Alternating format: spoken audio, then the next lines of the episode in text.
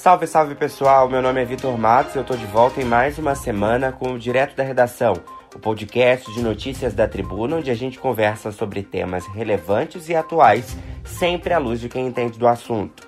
E no programa de hoje a gente vai falar um pouquinho sobre um tema que é muito presente em Petrópolis e que já causou danos severos à natureza. A gente vai falar um pouquinho sobre as queimadas no período da estiagem. Fica com a gente que a gente volta em instantes.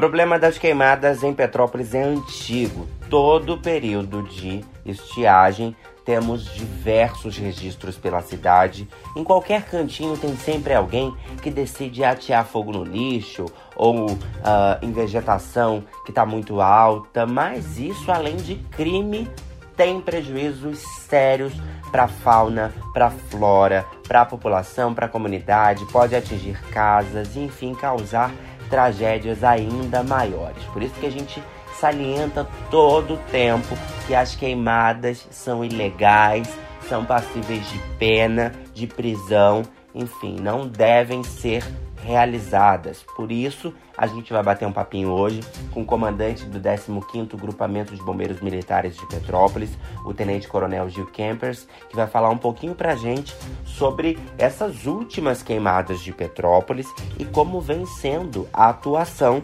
dessas equipes por toda a cidade. Seja bem-vindo, comandante. É um prazer recebê-lo no Direto da Redação. A gente teve aqui em Petrópolis nesse ano duas grandes queimadas, se assim a gente pode dizer, históricas, né? Inclusive, uma foi na região da Reserva Biológica de Araras, onde pelo menos 600 hectares foram consumidos, é, porque foi uma pessoa que queria é, ter acesso ao valor do seguro do carro e ateou fogo no automóvel para receber esse valor. Ele foi de, é, descoberto, né?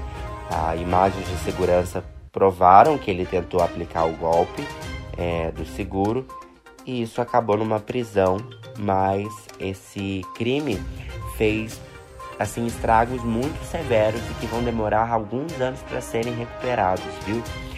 Comandante, vamos começar então o nosso bate-papo aqui no Direto da Redação, falando um pouquinho sobre esse assunto, né? É, e a primeira pergunta que a gente vai, vai trazer para vocês é sobre esse combate aí. Essas últimas semanas vem sendo de muito trabalho, né? É, para as equipes. Além desse caso envolvendo o seguro, a gente teve um, um, incêndio de grandes proporções dentro da área do Parque Nacional da Serra dos Órgãos, também em Petrópolis, né, que atingiu de forma é, extensa aquela, aquela localidade. E aí, como é que vem sendo realizados esses combates por vocês, né? É, são episódios seguidos, né? Estão trabalhando bastante. Seja bem-vindo, comandante. Então, o Corpo de Bombeiros ele vem é, empenhando uma grande quantidade de militares né, e equipamentos. Então, tem sido feito um reforço operacional pela Operação Extintos, que conta inclusive com o apoio de uma aeronave. É, além disso, é, a gente conta com o apoio institucional de outros órgãos, como o ICMBio, o IBAMA, o INEA, a Defesa Civil do município e é, a Guarda Civil, para que, que seja montada uma força-tarefa quando necessário para que a gente possa combater os incêndios. As ocorrências nesse período elas estão maiores do que no ano passado? É, então a gente percebeu um aumento considerável das ocorrências relativas a incêndio florestal e fogo em vegetação é, do ano passado para esse ano. É, existe uma preocupação muito grande, tendo em vista as pessoas terem ficado muito tempo nesse período de pandemia em casa, né? E existe uma relação direta entre as pessoas estarem em casa né, e o, o fogo e vegetação e incêndio florestal. Por que disso? Porque é, existe uma relação direta entre incêndio florestal, fogo e vegetação e ação humana. 98% das ocorrências é, dessa natureza em Petrópolis se dão por ação humana, ou seja, o homem de alguma forma, utilizando o balão, né, soltando o balão, fazendo uma queimada de lixo, é, fazendo uma queimada para limpeza de terreno, ele acaba perdendo o controle disso, ocasionando os incêndios. Agora, a gente citou anteriormente que o episódio do, do Parnaso de Araras, e, eles dois consumiram grande área de vegetação. Esse tipo de ocorrência de grande proporção é comum nesse período? Não, não é comum. É, os, é, principalmente os incêndios que eles atingem é, áreas de preservação ambiental. Né? Então, existe a área urbana, onde as ocorrências de fogo em vegetação são muito comuns próximas à comunidade, principalmente porque as pessoas acabam queimando lixo. Você ainda tem alguma quantidade de ocorrências consideráveis nas zonas de amortecimento, que são as áreas próximas ao parque, mas áreas que atingem os interiores de parques, os incêndios que atingem é, interior de parque não são comuns, principalmente com as áreas atingidas, né? Então a gente teve ocorrências com, com áreas queimadas muito grandes. Então o incêndio do cobiçado, que pertence ao Parnaso, consumiu 47 hectares. Na Rebio Araras, 673 hectares. No Taquaril, que também pertence ao, ao Parnaso, foram 30 hectares. O incêndio no Parnaso, propriamente em si, foram 330 hectares. E o último incêndio mais recente no Morro Florido, que foram 11 hectares. Então são grandes áreas queimadas e todas elas tiveram seu início, né, seu começo por ação humana. Quantos militares em média envolvidos nessas operações? Então, é, os efetivos eles foram variados, mas a gente pode dar um exemplo só. É, durante a operação do Parnaso, é, foram, foram utilizados ao, ao, ao, todo 450 pessoas envolvidas, né? entre militares, brigadistas, é, pessoas, membros da sociedade civil, como a, a Roer, que é a, ajudou na comunicação com o rádio amador. Então a gente teve só nessa operação 450 pessoas envolvidas. Você falou pra gente que nesse período de estiagem tem uma aeronave, inclusive, dando suporte nas ações. Qual a importância desse veículo e como funciona a atuação dele conjunta com as equipes em terra? Essa nave, ela fica baseada em que cidades? Bom, é, a grande vantagem da, dessa aeronave estar ajudando é, os eventos de incêndio florestal e fogo em vegetação é que ela tem feito um papel muito importante na prevenção é, e no monitoramento das ocorrências. Então essa aeronave ela fica baseada ou em Petrópolis ou em Friburgo, dependendo da demanda operacional, mas todos os dias ela faz os sobrevoos de monitoramento. Então, na parte da manhã e na parte da tarde, ela faz um sobrevoo é, e esse sobrevoo é, ela consegue plotar, dar o georreferenciamento de pontos de fumaça ou pontos de incêndio florestal. E aí as unidades dos quartéis da região, né, no caso Petrópolis, Teresópolis e Friburgo, mandam uma equipe por terra para tentar combater esse incêndio antes que ele é, se alastre e, e ganhe uma, uma, uma, um volume maior de queimada. E aí a gente consegue perceber que a grande parte dessas ocorrências, ou praticamente todas, se dão por ação de queimadas. As pessoas vão queimar lixo, elas fazem queima para limpeza de terreno, acabam perdendo o controle e essa queimada atinge é, a vegetação. Então, assim, tem sido de fundamental importância o uso da aeronave para diminuir as ocorrências na região. Comandante, tem algum tipo de campanha sendo realizada para conscientizar a população sobre a gravidade desses incêndios? Sim. Então, a gente vem fazendo periodicamente campanhas junto aos veículos de comunicação, né, é, comerciais de TV, é, buscando é, diminuir e conscientizar as pessoas. Então, é, a gente conta com o apoio da imprensa para diminuir isso. Então, esse ano foi mais complexo em função da pandemia. A gente ainda não conseguiu realizar uma operação chamada Operação Abafa, na qual a gente é, vai às residências é, notificando previamente as localidades com relação a incêndio florestal. Então, tendo em vista a pandemia, a gente reduziu essa operação esse ano para que é, a gente não tivesse o risco de uma contaminação. Mas, de qualquer forma, os veículos de comunicação é, e as, é, as redes sociais têm sido fundamentais para tentar diminuir é, as ocorrências dessa natureza. Algumas ações recentes de vocês tiveram o êxito de localizar os responsáveis por atear fogo, que foram inclusive responsabilizados criminalmente. É importante para a gente estimular que esses crimes não fiquem impunes, né?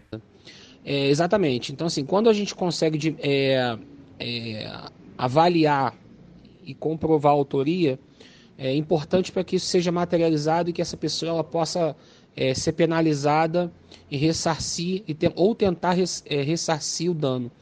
É claro que muitas vezes não vai ser possível. Por exemplo, esse incêndio no Parnaso, ela tem muitas espécies endêmicas, que significa o seguinte: se a espécie acabar, né, se, é, só existe ali no mundo, não existe nenhum outro lugar. Então, é uma grande preocupação nossa de preservação do meio ambiente.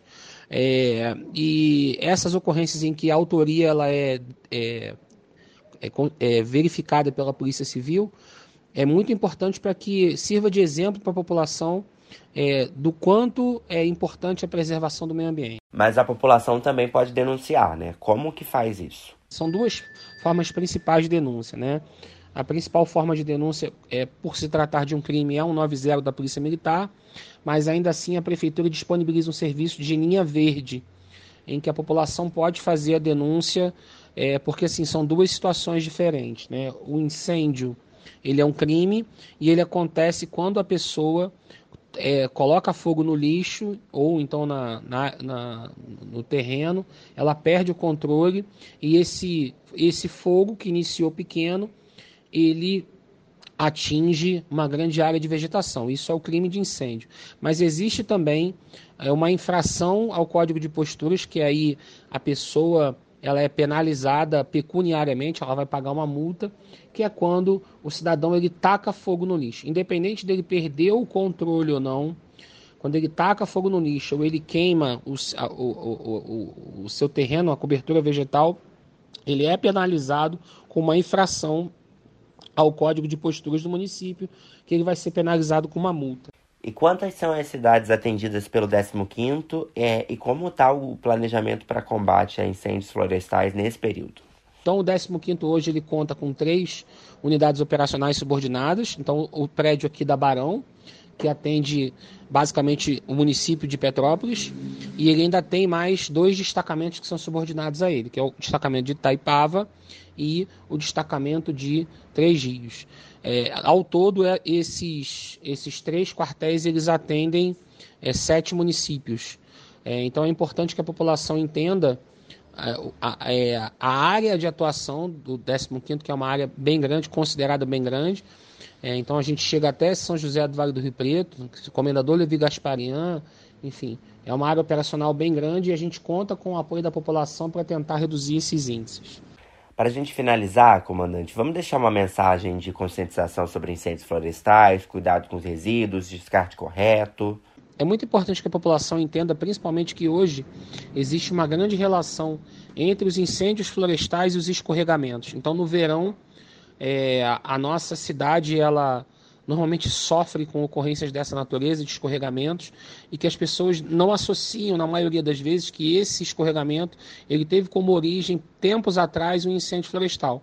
Então, o incêndio florestal ele, ele tem um dano ambiental é, com relação à fauna e à flora, mas também ele tem uma característica de destruir o solo, né?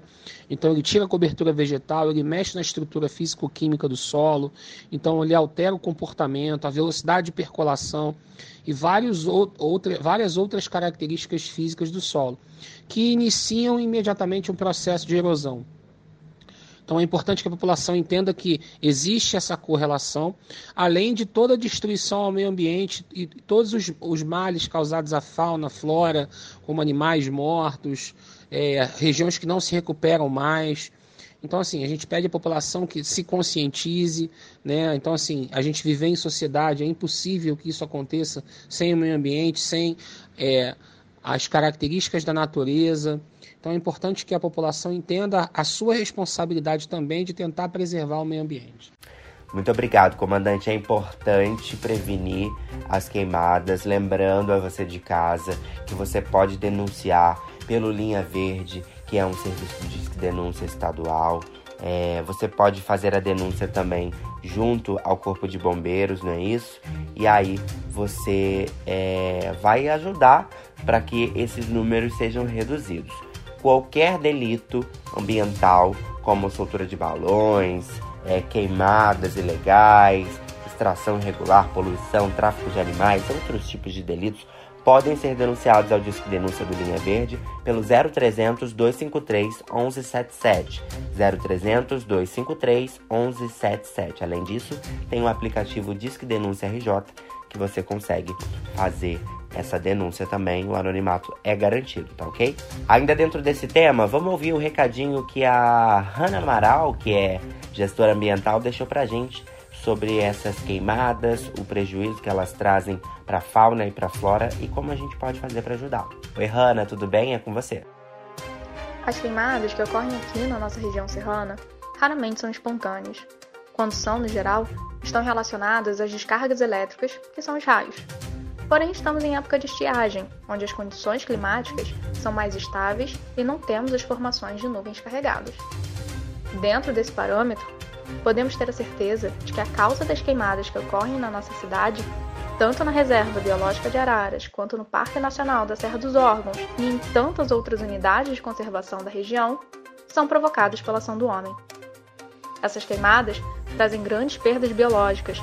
Perdemos espécies raras da flora e da fauna. A Rebio Araras, por exemplo, abriga uma espécie endêmica, que não ocorre em outro lugar do mundo senão aqui. Essa espécie é a orquídea rabo de galo. Com as queimadas, podemos perder de vez essa espécie.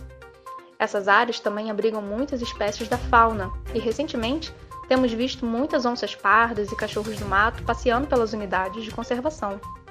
As queimadas destroem os abrigos desses animais, acabam com a disponibilidade de alimento e de água, retirando qualquer possibilidade de vida aqui nessas espécies. Quando falamos das consequências das queimadas, também somos atingidos. Perdemos a qualidade do ar, perdemos a oferta da água, o solo fica fraco, o que favorece o deslizamento de terra. Então, pensar nessa questão é pensar na nossa vida e no nosso bem-estar. Quando falamos de meio ambiente, não falamos apenas das árvores e dos animais, falamos também de saúde, economia, igualdade social, turismo, o que nos leva às políticas públicas ambientais de preservação e conservação do meio ambiente. Estamos em ano de eleição municipal. O seu candidato a prefeito leva em consideração a pauta ambiental? Ele apresenta planos e estratégias de conservação e preservação? Incentiva o desenvolvimento sustentável? Estamos todos conectados nessa rede ambiental e devemos entender o nosso papel de protagonismo nessa questão. Temos que cobrar nossos eleitos ações mais assertivas no que diz respeito aos cuidados com o meio ambiente. Mas não adianta termos as melhores leis ambientais se nós, enquanto sociedade, insistirmos nos hábitos de colocar fogo no lixo, de fazer fogueira, de fabricar e soltar balões. Essas ações são crimes e é urgente que nós, enquanto indivíduo e sociedade, entendamos a importância do meio ambiente em nossa vida. Obrigado, Hanna, pela sua participação e até a próxima. E o Direto da Redação fica por aqui. Lembrando que você pode sugerir temas para nós através do nosso Instagram, arroba Tribuna de Petrópolis, também pelo nosso e-mail, redacal, arroba tribunadepetrópolis.com.br e lá no Facebook, o Tribuna de Petrópolis, tá ok? Manda pra gente o que, que você quer ver é, aqui que a gente vai reunir os profissionais e trazer esse tema aqui para você. Na semana que vem estamos juntos de volta com mais um tema relevante, sempre à luz de quem entende do assunto, tá ok? Para você, uma excelente semana, juízo, se cuidem, tamo junto e até a próxima. Tchau, tchau.